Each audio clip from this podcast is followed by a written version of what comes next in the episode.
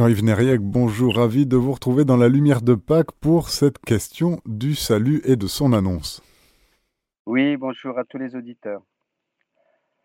Alors euh, oui, effectivement, euh, on peut profiter de l'octave de Pâques. Alors bien sûr, on est déjà venu euh, sur le terrain du salut, hein, parce qu'évidemment, c'est ce qu'il y a de plus important.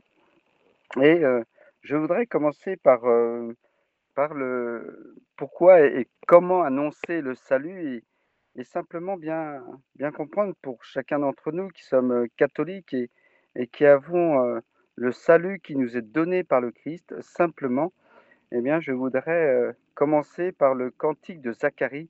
Vous voyez bien le cantique de Zacharie, donc, qui va justement parler du salut. Hein, Zacharie, hein, donc c'est pas le prophète, hein, c'est bien le, le père de, de Jean-Baptiste, hein, qui, on connaît un peu l'histoire, qui ne croyait pas exactement bah, qui, a, qui, a, manqué d'acte de foi, hein, de foi au moment où, où l'ange lui annonce qu'en fin de compte, euh, il va avoir un fils et il dit mais ma femme ne peut pas puisqu'elle est euh, elle dans, dans, la vieillesse et puis euh, dans un âge avancé, puis moi aussi.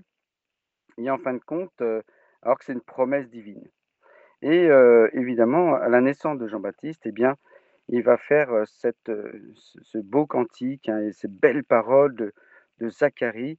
Et voilà ce qu'il dit, hein, et on essayera de simplement voir eh bien, que le cœur de ce cantique, évidemment, comme beaucoup eh bien, ce qui traverse la Bible et puis les psaumes, eh bien, c'est toujours évidemment l'histoire du salut. Voilà, je, je commence donc le Bénédictus. Béni soit le Seigneur, le Dieu d'Israël, qui visite et rachète son peuple. Il a fait surgir la force qui nous sauve dans la maison de David, son serviteur, comme il l'avait dit par la bouche des saints, par ses prophètes depuis les temps anciens. Salut qui nous arrache à l'ennemi, à la main de tous nos oppresseurs. Amour qu'il montre envers nos pères, mémoire de son alliance sainte, serment juré à notre père Abraham de nous rendre sans crainte, afin que délivrés de la main des ennemis, nous le servions dans la justice et la sainteté, en sa présence tout au long de nos jours. Et toi, petit enfant, tu seras appelé prophète du Très-Haut. Tu marcheras devant la face du Seigneur et tu prépareras ses chemins pour donner à son peuple de connaître le salut par la rémission de ses péchés, grâce à la tendresse, à l'amour de notre Dieu, quand nous visite l'astre d'en haut, pour illuminer ceux qui habitent les ténèbres et l'ombre de la mort, pour conduire nos pas au chemin de la paix. Voilà, et on peut voir dans ce cantique euh, qui est euh, évidemment, euh, eh bien, prier tous les matins hein, au laude, eh bien, euh, on peut voir deux grandes parties. C'est-à-dire que la première partie, eh bien, c'est euh, montrer que le salut est donné. Il a fait surgir la force qui nous sauve dans la maison de David, son serviteur. Donc, salut qui nous arrache à l'ennemi, etc. Je vous invite à, à reprendre ce cantique, à le prier, à le méditer, car c'est c'est extraordinaire hein, euh, tout ce qui nous est dit du salut et puis euh, les conséquences du salut, hein, puisque afin que délivrés de la main des ennemis, nous le servions dans la justice et la sainteté. Voilà, le salut nous est donné, ça nous arrache à la main des ennemis. On peut penser évidemment aux actions du diable. Et puis, pour cette raison, on peut enfin servir Dieu dans la justice et la sainteté véritable, en sa présence tout au long de nos jours. Et c'est tout à fait euh, cela, hein, le but de la vie sur Terre, hein, c'est bien un pèlerinage pour euh, chaque jour faire un pas de plus dans la sainteté. Et puis, il y a la deuxième partie hein, du, du cantique. Et une fois qu'on connaît le salut, une fois qu'on accueille le salut, une fois qu'on vit ce salut qui nous est donné, bien sûr, tout par la grâce du Seigneur, eh bien, euh, lui qui a vaincu la mort, hein, on peut le dire, d'autant plus aujourd'hui, puisqu'on est dans l'octave de Pâques, du passage, le mystère pascal. Et la deuxième partie, et toi, petit enfant, donc il s'agit de Jean-Baptiste, mais et toi, petit enfant, tu seras appelé prophète du Très-Haut, tu marcheras devant à la face du Seigneur et tu prépareras ses chemins. On connaît hein, toute la vocation de Jean-Baptiste qui est de préparer les cœurs à la à la conversion pour accueillir le Messie qui arrive. pour donner à son peuple de connaître le salut. Voilà. Et en fin de compte, ce rôle, c'est de faire connaître le salut, faire connaître celui qui est l'origine du salut, celui qui est le rédempteur, le sauveur, par la rémission de ses péchés, grâce à la tendresse, à l'amour de notre Dieu, quand nous visite l'astre d'en haut, pour illuminer ceux qui habitent les ténèbres et l'ombre de la mort, pour conduire nos pas au chemin de la paix. Donc voilà, pour illuminer ceux qui habitent les ténèbres. Et voilà, donc on est tous quelque part dans cette deuxième partie, donc on peut le retrouver, hein, le cantique de Zacharie, dans Luc au chapitre 1 au verset 68 et le verset 76, Et toi, petit enfant, mais tous, nous sommes des petits enfants depuis le jour de notre baptême. Nous sommes enfants de Dieu et aussi nous sommes appelés à être des Jean-Baptiste pour tous ceux qui aujourd'hui ne connaissent pas le Christ. On est appelé à aplanir les chemins du Seigneur pour qu'il puisse arriver jusqu'au cœur de ceux qui le cherchent. Et puis, donc préparer euh, les cœurs, c'est de pouvoir évidemment parler d'une manière très explicite du salut et du sauveur, bien sûr, du sauveur, et savoir dire à toute personne, tu sais, Jésus, c'est aussi pour toi. Si tu désires la vie éternelle, eh bien, la porte, c'est le Christ. Je suis la porte des brebis, nous dit Jésus. Eh bien, c'est d'autant plus facile à dire aux personnes qui sont dans l'islam et pourquoi il faut leur annoncer le salut. C'est surtout cela, simplement parce que dans l'islam, eh bien, on peut faire nos prières, on peut faire toutes les actions pieuses que l'on veut, eh bien, il n'y a pas de salut en tant que tel. Nous allons le voir par la suite. Mais euh, on avait demandé à Jean-Paul II, vous savez, dans, dans un livre qui s'appelait, le titre, c'est Entrer dans l'espérance. Donc, c'est un journaliste hein, qui pose des questions à Saint Jean-Paul II et on lui demande qu'est-ce qu'il pense de l'islam. Alors on sait bien, hein, pour un pape, c'est quand même difficile de, parler euh, d'une manière un peu franche, et puis parce que bon bah toutes ces paroles sont enregistrées, euh, transmises, euh, médiatisées et parfois déformées.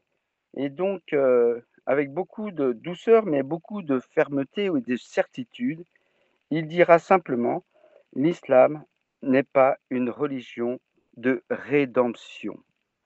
Et nous allons voir pourquoi ce n'est pas une religion de rédemption.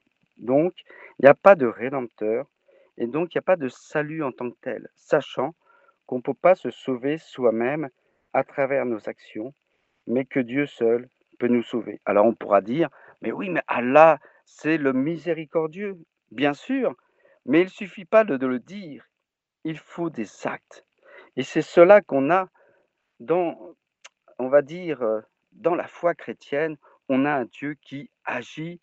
On le voit évidemment dans l'histoire du, peuple hébreu, hein, mais ils vont être conduits justement jusqu'en Terre Sainte. Et puis ensuite, on voit les actions. Et puis surtout, c'est un peuple. Pourquoi Dieu forme ce peuple? Simplement pour accueillir avant tout le Rédempteur du monde le Messie, Jésus-Christ.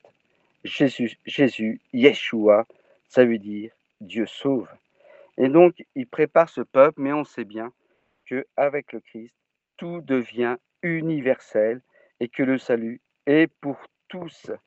Voilà. Et euh, eh bien, cela n'existe pas dans l'islam, pour une bonne raison, qu'il n'y a pas de rédempteur, il n'y a pas de sauveur.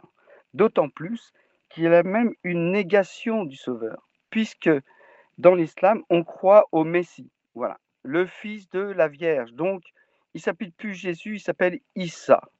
Déjà pour cette raison, eh bien, on enlève à Jésus sa vocation de sauveur. C'est plus Jésus qui veut dire Dieu sauve, mais c'est simplement Issa. Issa, eh bien, ça n'a pas, pas de signification en tant que telle, ça peut se rapprocher peut-être à la rigueur d'Ésaü. Mais Ésaü, on sait bien que dans la Bible, c'est le perdant. C'est le perdant, c'est celui qui va, euh, en fin de compte, euh, troquer un plat, pour un plat de lentilles eh bien, son droit d'aînesse. Et euh, voilà. Et donc, c'est pas Jésus devient Issa dans l'islam. Et si on lit le Coran, hein, qui n'est pas dans l'ordre, dans un ordre chronologique, ça passe, ça passe un peu du coq à l'âne, hein, si je peux me permettre de parler ainsi. Et donc, c'est très difficile à suivre, mais il y a quand même une logique. C'est que Jésus n'est plus sauveur déjà par son nom. Et puis, en même temps, il n'est plus sauveur simplement, hein, c'est d'une manière explicite, puisque dans l'islam, il y a une négation, une négation de la croix du Christ. Et nous savons tous évidemment que c'est par la croix que Jésus vient nous sauver. Voilà, je vous cite simplement la sourate 4 et au verset 157. Vous pouvez hein, simplement aller voir, euh, je pense sur Internet, un Coran en ligne si vous avez un Coran avec vous, mais la sourate 4 et au verset 157. Voilà ce qu'il est dit.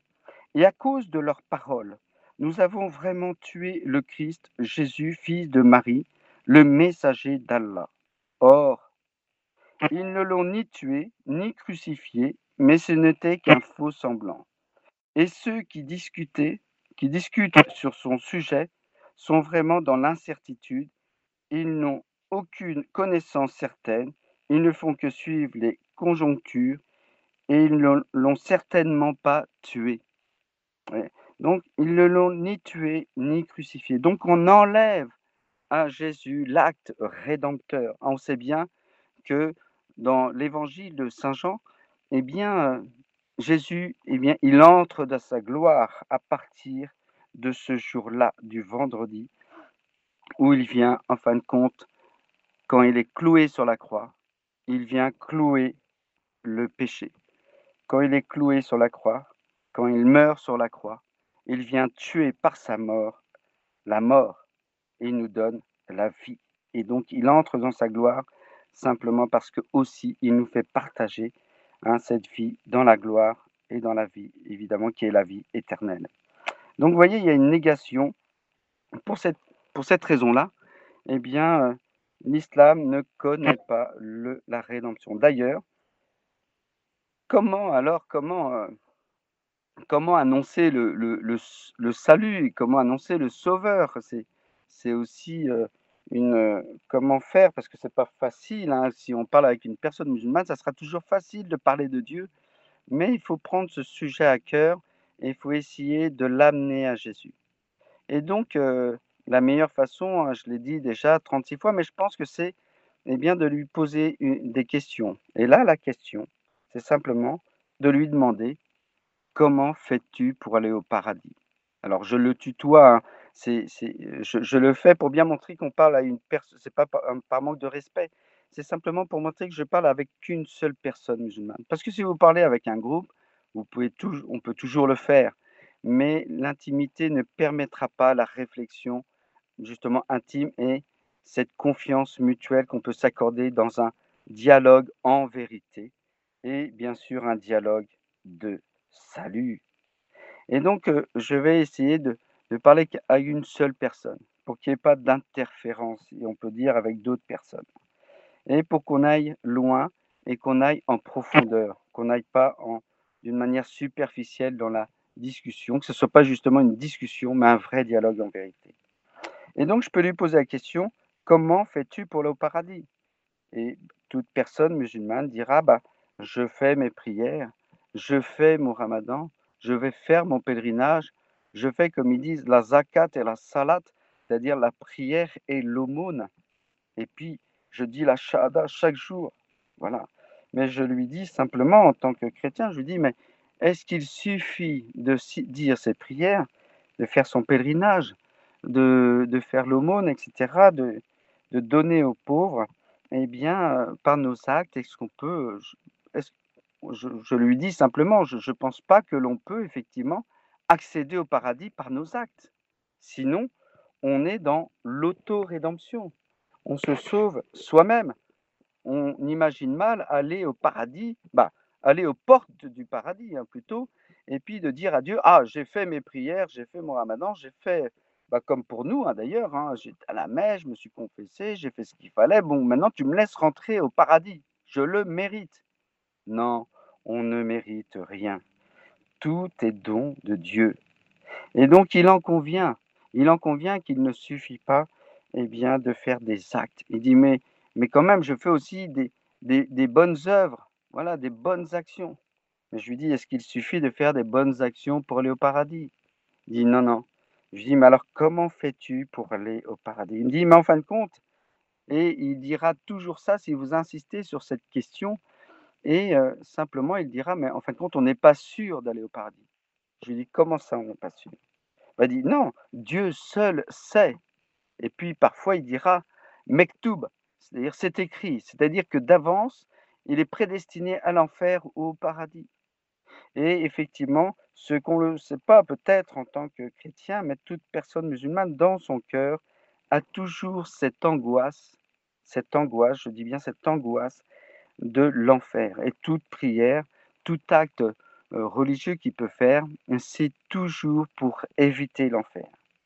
La grande différence, et vous voyez, dans cette question-là, eh bien, euh, c'est très important de poser des questions parce que ça nous permet aussi à nous de répondre à cette question. Parce que la question nous est posée à nous en tant que chrétiens. Comment je fais pour aller au paradis? Jésus nous dit clairement, et c'est ce que je vais dire à la personne musulmane. C'est Jésus nous dit, celui qui croit en moi et sera baptisé sera sauvé. C'est-à-dire que le salut nous est donné par l'acte de foi. On peut relire aussi le chapitre romain, chapitre 10, qui est très très beau, hein, qui nous dit, c'est par la proclamation de Jésus comme Seigneur et Sauveur que nous sommes sauvés. Bien sûr, notre foi doit agir, mais notre action, nos actes, ne sont que la conséquence de l'amour qu'on a envers Dieu et cette réponse de foi qu'on lui donne. Et en fin de compte, je lui dis, donc voilà, c'est l'acte de salut est donné à partir du moment où on fait un acte de foi dans celui qui est le Sauveur. Effectivement, et je peux lui dire, tu sais, moi je suis sûr du salut qui m'est donné, bien sûr, alors, une petite parenthèse, bien sûr qu'il y a des chrétiens qui vont en faire, il ne suffit pas de faire un acte, mais c'est la fidélité, c'est cette foi renouvelée de chaque jour, bien sûr, et puis cette foi qui se nourrit à travers les sacrements, à travers, bien sûr, la messe, l'Eucharistie, le saint sacrifice, comme on dit, et c'est très beau d'ailleurs parce qu'on voit bien que la croix n'est pas simplement un acte de Jésus qui a été accompli il y a 2000 ans, mais c'est un acte perpétuel. C'est pour ça qu'on appelle la messe hein, le, eh bien, euh, le sacrifice non sanglant. Mais c'est ça qui est beau, c'est que Dieu nous donne la possibilité chaque jour, à chaque moment, d'être au pied de la croix. On dit ah là là, si j'avais été là à Jérusalem et au pied de la croix, moi j'aurais été là pour accueillir Jésus avec Marie, hein, qui l'accueille quand il descend de la croix. Eh bien, cela est possible à chaque fois que l'on va à la messe, chaque fois qu'on va au pied de l'autel et qu'on communie, c'est effectivement ce qui se produit au nez, au pied de la croix. Mais pas simplement, hein, parce que personne musulmane, ben c'est un scandale, comme dit Saint Paul, hein, pour les païens, mais aussi pour les personnes musulmanes, de voir que, que, Dieu, ou en tout cas si Jésus est le Fils de Dieu, qu'il puisse être crucifié. mais comment tu peux croire en un crucifié? Quelqu'un qui a souffert et qui s'est fait quelque part avoir alors que c'était injuste. On sait bien que dans l'islam, hein, ce qui compte, c'est la puissance de Dieu. Mais je lui dis simplement, tu sais, je ne crois pas simplement à un Dieu crucifié, mais je crois à un Dieu glorifié. Et je crois à ce Dieu qui a vaincu par la mort, il a vaincu la mort et il est ressuscité. Le Christ est ressuscité. Jésus, Dieu le Père, ne fait pas de Jésus un crucifié, il en fait un ressuscité et il le fait entrer dans la gloire, bien sûr pas pour lui-même, Jésus ne réalise pas cela pour lui-même, mais pour l'humanité, et on peut dire même pour chacun d'entre nous. Si on était seul au monde, Jésus, eh bien, il accomplirait le même acte avec les mêmes souffrances, simplement pour chacun d'entre nous. Et je lui dis, tu vois, c'est ça la puissance de Dieu. Ce n'est pas la puissance des armes, ce n'est pas la puissance de Dieu qui fait ce qu'il veut, mais c'est ce Dieu qui, en fin de compte, nous aime infiniment et l'amour ne s'arrête jamais, même quand la haine est là et qu'elle veut tout écraser. D'ailleurs, c'est ce que nous dit le prologue de Saint Jean, et je peux lui dire ceci, la personne musulmane, tu sais, Jésus, c'est la lumière du monde. Il le dit, je suis la lumière du monde. Et dans le prologue de Saint Jean, au début, hein, eh bien, on voit que les ténèbres n'ont pas arrêté la lumière. Et euh, on le voit dans la création, évidemment. Hein, et, mais en même temps, la rédemption, c'est cela. Il ne va pas s'arrêter hein, de nous aimer simplement parce que les ténèbres envahissent la terre, mais bien au contraire. Il va renverser les choses et sa puissance, l'amour, c'est ça la puissance de Dieu, l'amour aura toujours le dernier mot. Et donc je lui dis, tu sais, je suis sûr du salut qui m'est donné, simplement parce que je crois en celui qui a vaincu la mort. Et toi, encore une question que je pose à la personne qui est dans l'islam, qui a vaincu la mort pour toi? Qui a souffert pour toi par amour? Jusqu'à la mort Personne. Mais nous, Jésus l'a réalisé. Il n'a pas réalisé simplement l'acte d'amour de mourir, mais l'acte, évidemment, de victoire sur la mort. Et pour cela, je suis sûr du salut qui m'est donné. Bien sûr, après, on est responsable, je lui dis bien, en tant que chrétien, on est responsable du salut qui nous est donné. Mais le salut vient de Dieu et il en convient. Euh, mais par contre, eh bien cette petite flamme, cette lumière, parce que c'est une petite flamme fragile, parce que c'est à la mesure de notre foi, le salut qui nous est donné. Mais bien sûr, comme je l'ai dit tout à l'heure, hein, on va le nourrir. Je lui dis, eh bien, toi aussi, si tu veux être sûr du salut, eh bien, il faut choisir le Christ. Lui seul peut te sauver de la mort et du péché. Du péché, c'est peut-être peut-être plus compliqué à comprendre, mais en même temps, dans l'expérience de la vie de tous les jours, eh bien, une personne musulmane, comme une personne chrétienne, ça peut arriver, mais normalement, ça ne devrait pas pour un chrétien. Mais pour une personne musulmane, eh bien, il peut faire toutes les pratiques euh, que l'islam demande, hein, accomplir toute la, loi, hein, la charia, euh, de faire ses cinq prières par jour. Il est toujours un peu en but à, des limites et il voit bien que son péché demeure. Alors que nous, effectivement, parce que justement on a le Christ, eh bien, c'est bien dit tout à l'heure, hein, celui qui croit en moi sera baptisé. Et donc, par le baptême, on revêt le Christ. Eh bien, il y a la grâce baptismale qui va agir et que de prière en prière, de d'oraison en oraison, eh bien, nous allons petit à petit recevoir cette présence du Christ qui va grandir et qui va, en fin de compte, vaincre le péché en nous. Et on voit bien, que l'on grandit. Bien sûr, on est toujours faible et pécheur, et parfois même médiocre, mais Jésus nous prend dans notre médiocrité. Il prend cela sur lui, et petit à petit, il nous donne sa sainteté. À nous simplement de lui offrir dans la confession cette misérable vie qu'on a, des actes qui ne sont pas toujours adroits, maladroits, souvent maladroits, et des fois, c'est des manques à l'amour. Ah, on sait bien hein, que le péché, c'est ne pas avoir atteint la cible. Cette cible, c'est celle de l'amour et d'être passé à côté. Mais Jésus est toujours là pour nous redresser. Et je lui dis simplement, tu vois, il y a cette possibilité avec Jésus, eh bien, parce que sur la croix, il pardonne tout. Pardonne-leur, ils ne savent pas ce qu'ils font. Eh bien, il nous pardonne tout dans la mesure où ça nous permet d'avancer dans l'amour. Et chaque chrétien, chaque jour, chaque année, chaque semaine, eh bien, on voit que malgré tout, on arrive à avancer un peu plus dans l'amour de Dieu. On finit par arriver à pardonner à ceux qui nous ont trahis. On voit bien qu'on grandit. Eh bien, dans l'islam, la personne musulmane a toujours du mal. En tout cas, elle peut grandir. Bien sûr, je ne remets pas en cause l'amour d'une personne musulmane pour tout être humain mais ce n'est pas l'islam qui lui propose ceci. Or que nous, eh bien, Jésus nous dit aimez-vous les uns les autres comme je vous ai aimé. Mais bien plus que cela, il nous dit aimez vos ennemis, priez pour ceux qui vous persécutent. Dans l'islam, on reste dans la loi du talion.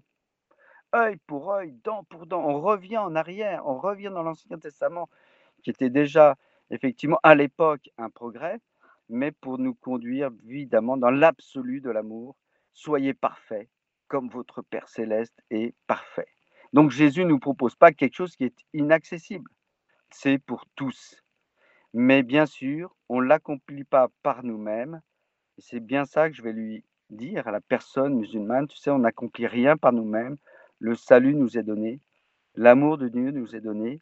La seule chose qu'on ait à faire, c'est de accueillir. L'amour, le don d'amour qui nous est donné dans le Christ. Et euh, donc, toi aussi, tu peux réaliser cela.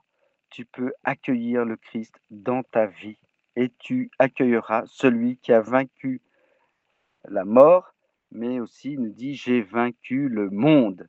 Et le monde, c'est évidemment toutes ces tentations, tout ce, monde, en fin de compte, apparemment avec plein de séduction, eh bien, cela n'a plus beaucoup d'intérêt quand on a goûté à l'amour de Dieu.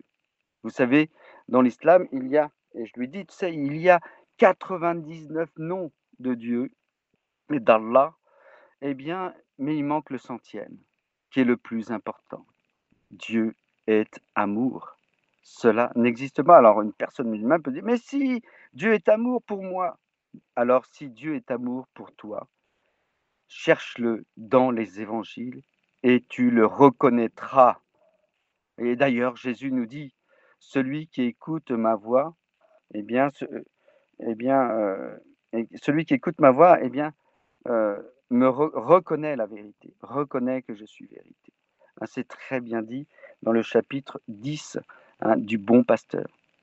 Et puis une chose aussi qui est très importante, c'est que dans l'islam, Allah, eh bien, euh, c'est un arbitre. C'est une décision arbitraire d'aller au paradis ou d'aller en enfer. Bien sûr, il va peser nos actions, bonnes et mauvaises, hein, et puis il compte les points. Il voit, il mesure, et puis il dit, bah, suivant ce qu'on a fait, eh bien, si on peut aller au paradis. Je dis toujours aux musulmans, mais imagine qu'il te manque un point, tu as fait des milliers d'actes avec des milliers de points, mais qu'il t'en manque un pour aller au paradis. Eh bien, tu iras en enfer. C'est incroyable. Eh bien, nous, Dieu, en Jésus-Christ, ce n'est absolument pas cela. il nous donne gratuitement le salut, et bien plus que ça, il va tout faire pour qu'on aille au paradis. Donc, effectivement, le chrétien, hein, s'il ne va pas au paradis, c'est vraiment qu'il a refusé Dieu, d'une manière ou d'une autre, et qu'il s'est choisi lui-même. Mais on voit bien, hein, on peut relire, et c'est très très beau, eh bien, le chapitre 14 de Saint Jean, où Jésus, hein, c'est là où Jésus va dire euh, Je suis le chemin, la vérité, la vie. Mais il va dire aussi au début du chapitre, juste avant, eh bien, parce que c'est là, on est au verset 6 pour euh, je suis le chemin, la vérité la vie. Mais déjà au début, il dit, je ne vais pas vous laisser orphelin, je ne vous laisse pas, je pars, mais là où je vais, je vais vous préparer une place. Je dis à la personne musulmane, est-ce que Dieu, Allah, prépare une place pour toi au paradis? Grand silence.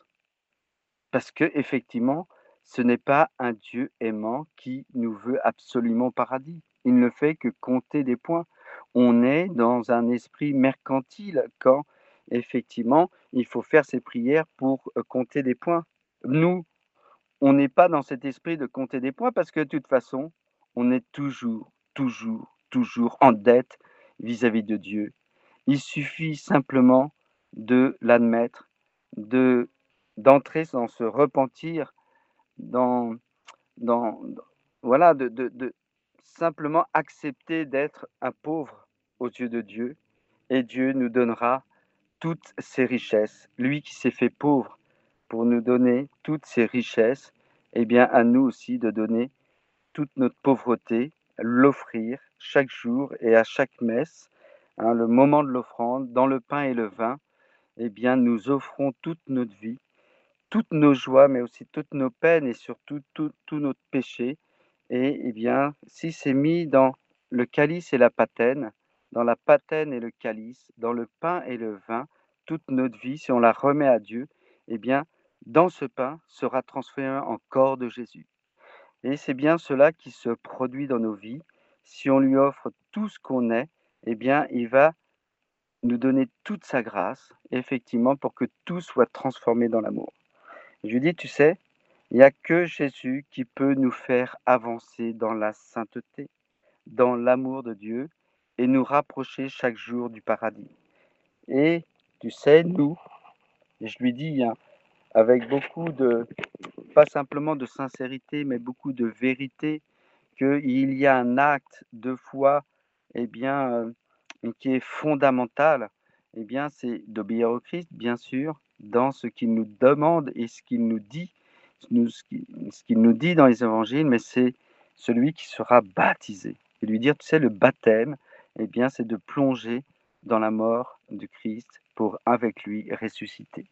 Voilà, il nous donne, je lui dis simplement, tu sais, il nous promet le salut, puisque sur la croix, il dit au bon larron, aujourd'hui, tu seras avec moi au paradis. Mais évidemment, on sait bien que le bon larron, c'est chacun d'entre nous à travers le bon larron. Et je lui dis, il ne fait pas simplement que promettre Jésus. Il accomplit des actes de miséricorde que l'on ne voit pas dans le Coran. Dieu est miséricordieux. Vous savez, il y a 114 sourates dans le Coran, 114 chapitres, on peut dire, où on parle du Dieu miséricordieux. C'est la première phrase introductive. Vous voyez, c'est même pas un verset. Eh bien, le miséricordieux, le tout miséricordieux. Ben oui, mais quelle miséricorde peut-il, euh, pour être crédible, il faut qu'il y ait des actes. Et là, il n'y a pas d'acte. Lui dire, mais quel acte accomplit Allah envers toi? Quel acte de miséricorde a-t-il accompli dans l'histoire de l'humanité? Évidemment, moi, je peux lui en sortir, évidemment, des, bah, dizaines et des dizaines, des centaines hein, dans toute la Bible. Eh bien, il n'y a que des actes de miséricorde. Mais je lui dirais, évidemment, l'acte eh bien, le plus grand, c'est que Dieu a accepté ou a de, venir, de prendre notre humanité, de s'humilier pour nous. Il est descendu du ciel pour nous faire monter au ciel. Et ça, c'est un acte concret, ça s'appelle l'incarnation de Dieu. Et puis aussi, il va jusqu'au bout, puisqu'il a souffert pour nous. Si ça, c'est pas un acte, eh bien, j'en vois pas d'autre. Je dis, il a aussi souffert pour toi. Il a vaincu la mort aussi. Il est, il est vivant, il est ressuscité pour toi. Et il veut te conduire et t'arracher à ce monde pour aussi te tirer vers le ciel et te prépare une place. Il suffit à toi de l'accueillir aujourd'hui. Et donc, il fera ce qu'il veut. Après, je lui dis, lis les évangiles. Je lui propose un évangile. Vous savez, les personnes musulmanes, souvent, beaucoup qui refusent, bah, certains refusent parce qu'ils disent mais l'évangile est falsifié. L'évangile est falsifié. Et pourtant, on l'a déjà vu, hein, je l'ai déjà dit. Mais en fin de compte, je lui dis, alors falsifié, ça veut dire il y a des changements. On a, on a mis des, des choses humaines, on a transformé les textes, etc. Je lui dis, si c'est falsifié, dis-moi à quel endroit du texte, par qui ça a été fait? Et à quel moment ça a été fait? Il suffit pas de donner une accusation à l'évangile, aux évangiles, pour dire que c'est falsifié. Vérifie par toi-même. Et c'est un peu cela, la faiblesse de l'islam, c'est que tout le monde, eh bien, c'est que la personne musulmane dit nous dans l'islam. Je lui dis non, c'est pas ce qui m'intéresse. Toi, qu'est-ce que tu en penses? Lis les évangiles et viens rencontrer le Christ. Viens le découvrir en premier lieu, bien sûr, avant de le rencontrer. Viens le découvrir, viens voir, et puis demande-lui simplement, lui qui est dans la gloire de Dieu, le Père, demande-lui simplement un signe de sa présence. Si c'est bien lui euh, qui est mort sur la croix, donne-toi la possibilité, c'est ça hein, qu'il faut dire à une personne musulmane, parce qu'elle n'ose pas, évidemment, puisque depuis son enfance, on lui dit, mais non, ils sont, c'est des associateurs, ils sont dans l'erreur. Eh bien, avant de dire qu'ils sont dans l'erreur, vérifie par toi-même. Et donc, euh, je lui dis simplement, mais tu sais, même dans le Coran, on fait parler Jésus, vous savez. Et puis, il dit, le jour où je naquis, le jour où je mourrai, le jour où je serai ressuscité vivant. Je lui dis, mais tu te rends compte que Jésus dit cela, il doit ressusciter, il doit mourir. Il dit, ah oui, mais c'est quand il reviendra dans la gloire pour sa seconde venue. Je lui dis, non, non, on ne meurt pas quand on revient de la gloire de Dieu, on meurt durant notre vie terrestre. Et il en convient. Il en convient. Et donc à partir de là, comment est-il mort? Et puis je lui citer, donc ça c'est Vous savez, c'est 19, 33, Surat 19, verset 33. Et que la paix soit sur moi le jour où je naquis, le jour où je mourrai, le jour où je serai ressuscité vivant. Voilà ce que dit Jésus dans le Coran. Et puis, plus loin, alors ça, c'est bah, bien avant, Surat 5, 3, au verset 55. Ô Jésus, donc, quand Allah dit, Ô Jésus, certes, je vais te faire périr et t'élever vers moi, te débarrasser de ceux qui n'ont pas cru et mettre jusqu'au jour de la résurrection ceux qui te suivent au-dessus de ceux qui ne croient pas. Donc il doit périr avant d'être élevé. Et ça, c'est très important. C'est le, le, verset justement que souvent les personnes musulmanes, si, parce qu'elles ne connaissent pas leur Coran, mais si on leur montre quelques versets du Messie, notamment ces deux versets que je viens de vous citer, eh bien, ça peut les faire réfléchir. Bien sûr qu'on ne va pas convaincre en cinq minutes, en un quart d'heure, peut-être en une heure, mais on peut permettre à une personne de commencer un cheminement vers Dieu en se posant des questions. Et quelqu'un qui se pose des questions, eh bien, obligatoirement, si elle se pose des questions en vérité pour trouver la vérité, Dieu en vérité finit évidemment par découvrir le Christ, qui se révélera d'une manière ou d'une autre à lui. Je le dis d'une manière en plus très personnelle. Moi, cela m'est arrivé à l'âge de 16 ans. J'ai fait cette rencontre avec Jésus. Bien sûr, j'ai pas vu Jésus, mais j'ai reçu cette grâce incroyable de la certitude que Jésus est la vérité. Et pour moi, ça a changé ma vie. Je lui dis, donne-toi la possibilité de lire les évangiles et simplement de dire que c'est peut-être là le secret de la vie éternelle. Un secret qui est donné pour tous, pour chacun et pour toi aujourd'hui. Dis-toi que si tu rencontres un chrétien, eh bien c'est peut-être que Dieu veut te faire un don, le don de son évangile, afin que tu puisses prendre connaissance de ce qu'il est en vérité. Et voilà, vous voyez, il y a toujours la possibilité de donner un évangile. Moi, je pense que chacun d'entre nous, bah, je pense, mais vous voyez, euh, on dit que la mission, être missionnaire, tout ça, c'est un charisme particulier. Eh bien non, tous, nous chrétiens, eh bien, on doit savoir répondre aux yeux du monde, aux yeux de chaque personne qu'on rencontre, eh bien, l'espérance qui est en nous, comme dit Saint Pierre. Et on doit savoir donner la possibilité d'avoir un évangile sur nous et de Demandez à l'Esprit Saint une opportunité de donner cet évangile à une personne musulmane. Je vous invite simplement à être en amitié avec une personne musulmane, à prier pour lui.